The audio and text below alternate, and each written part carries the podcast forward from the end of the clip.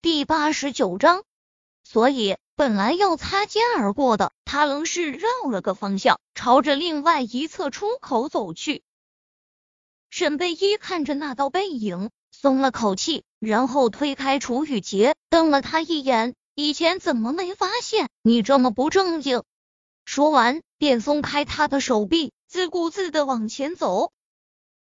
楚雨洁忍不住的伸手摸了下还有温度的嘴唇，脸上的笑容更灿烂了几分。虽然只是浅尝了一下，也算是弥补了心里的这六年的空虚，更是在心里暗暗发誓，不惜一切代价要得到这女人的人和心。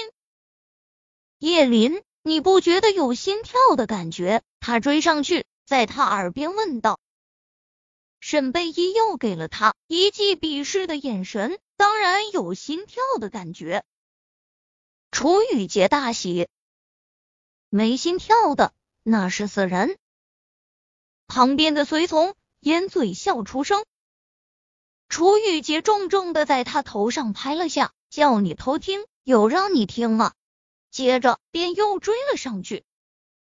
沈贝依承认自己是一个没有见过世面的人，唯一一次参加大型宴会。还是是宁少臣订婚，他还是在后厅，所以当看到面前这么大的场面时，他觉得自己腿都软了。雨洁，我好紧张，能不能逃？你逃呀，我来追，明天绝对能上头条。两排黑压压的记者，中间大红地毯上走过一对对俊男美女，那闪光灯几乎就没停过。接着，中间没了人，沈贝一下意识的往回看，发现什么时候后面的人都走光了。楚雨洁面带微笑的看着他，我们是压轴的。他说的淡然，沈贝依却是听得心惊肉跳。什么叫做压轴？就是整个红毯都是你的，没有人会和你抢闪光灯、抢位置。可他沈贝依不想做压轴呀。你为什么不早说？楚雨洁对着他举起手臂，示意沈贝一晚上。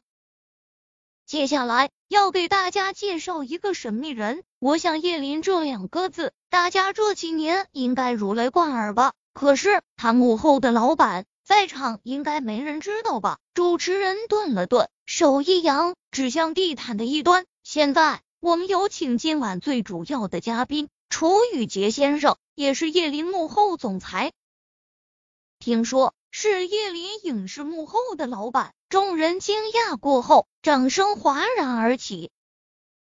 还记得高三毕业时的毕业晚会吗？那时候我俩被请上去致感谢词，还记得吗？沈贝依非常紧张，听到楚雨洁和他说上学时的事时，先是愣了下，随后点头。记得当时我太紧张了，读错了两次词，你缺德的居然用脚踢我！沈贝依说着，便瞪了楚雨洁一眼。不能摸，那只能踢了。猛男说的理所当然。沈贝依忍不住的横了他一眼。两边的闪光灯和惊呼声将沈贝依拉回到了现实。他身子蓦的一僵，不知不觉居然走到红毯中间，侧脸看了眼楚雨洁，他倒是坦然自如，并没有什么不自在。哇，这女的长得可真美！喂，你知道她是谁吗？是演员吗？不知道，从来没见过，可真是美啊！对呀，那眼神真清澈，你说会不会是叶林公司接下来要捧的人？说不准，这样的场合，那楚雨洁能带他来，可能就是想让他在媒体前露次相。一声盖过一声的赞美声，并没有让沈贝依感到高兴，反之，一阵阵的烦躁。